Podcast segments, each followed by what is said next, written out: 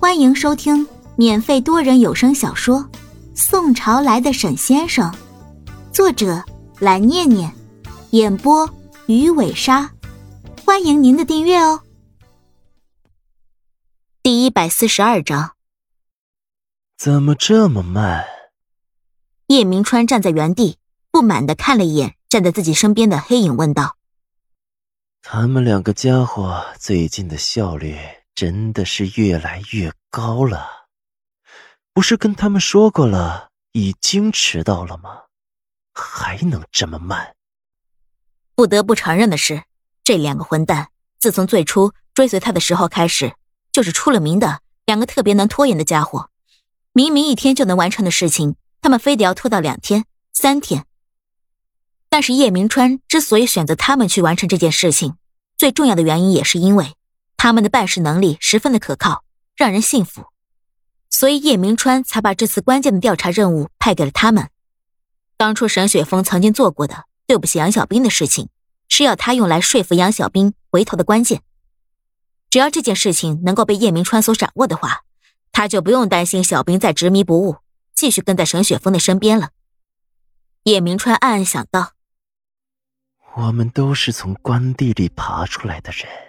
沈雪峰，你和我没有什么不一样的。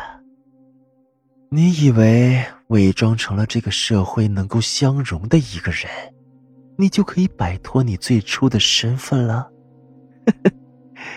不可能的，永远都不可能的。我们永远都只会是这个身份。你不要妄想，你有什么特殊的身份就可以和小兵长相厮守，绝对不可能。他们应该快到了，叶先生，你一定都知道，他们两个是很喜欢拖拖拖的。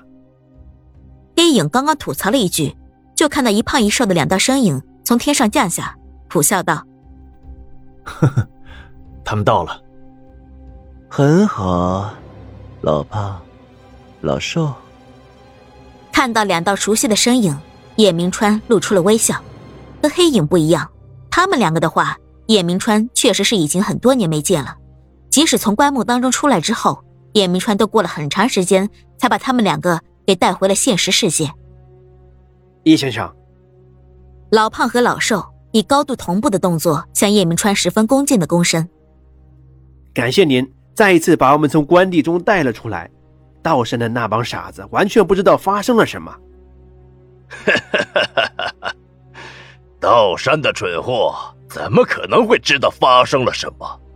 除了先生还值得我忌惮一点之外，道山的其他几个长老现在不过是纯粹的占着茅坑不拉屎的家伙而已。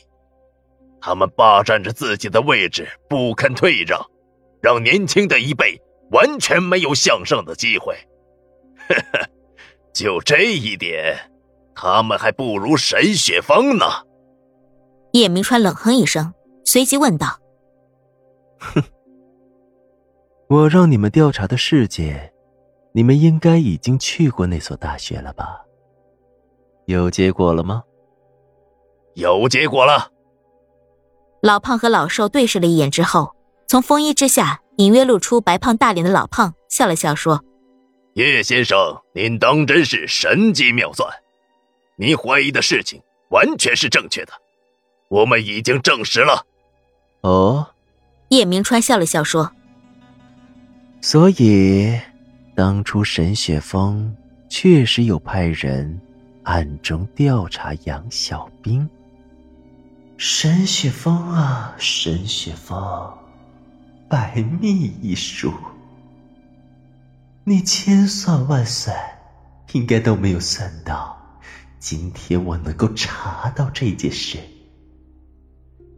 只要我把这件事告诉小兵，他还会不会以为你对他真的就是百分百的信任呢？他还会不会相信自己和你是真正的相爱呢？叶明川在心里暗暗想到。神情晦涩不明。对我们翻过大学的内部档案，当时调查那个人被阿姨当成流氓扭送到了派出所了。后来是沈雪峰出面解决了这件事儿。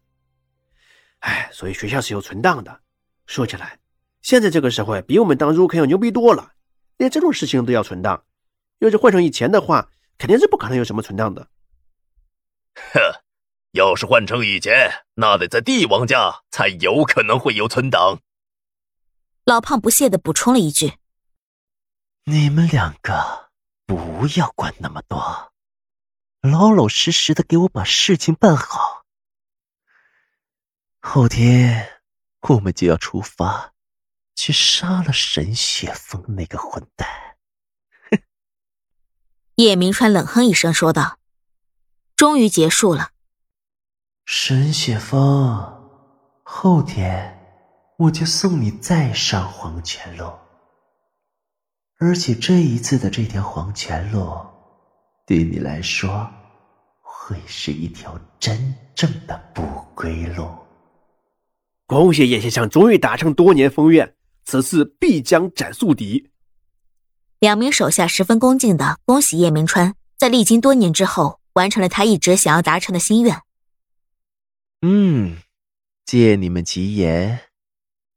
这一次，我一定会完成的。叶明川自信一笑。沈家大宅，杨小兵气喘吁吁的拿着一箱苹果和一篮火龙果走进了厨房间，看向沈妈妈说道：“ 阿姨，我把你要的水果给带过来了呢。”哦，我要的全部都在这里了，是吗？沈妈妈看向杨小兵，笑了笑说。小兵啊，辛苦了。阿姨客气了，这是我应该做的。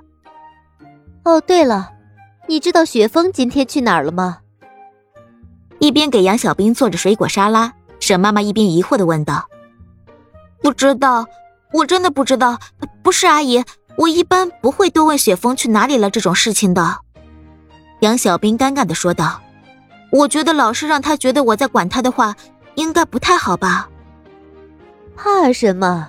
我也经常问他爸爸的，不过他爸爸基本上都会跟我交代一声，要是实在太忙的话，也会让秘书给我发一条信息。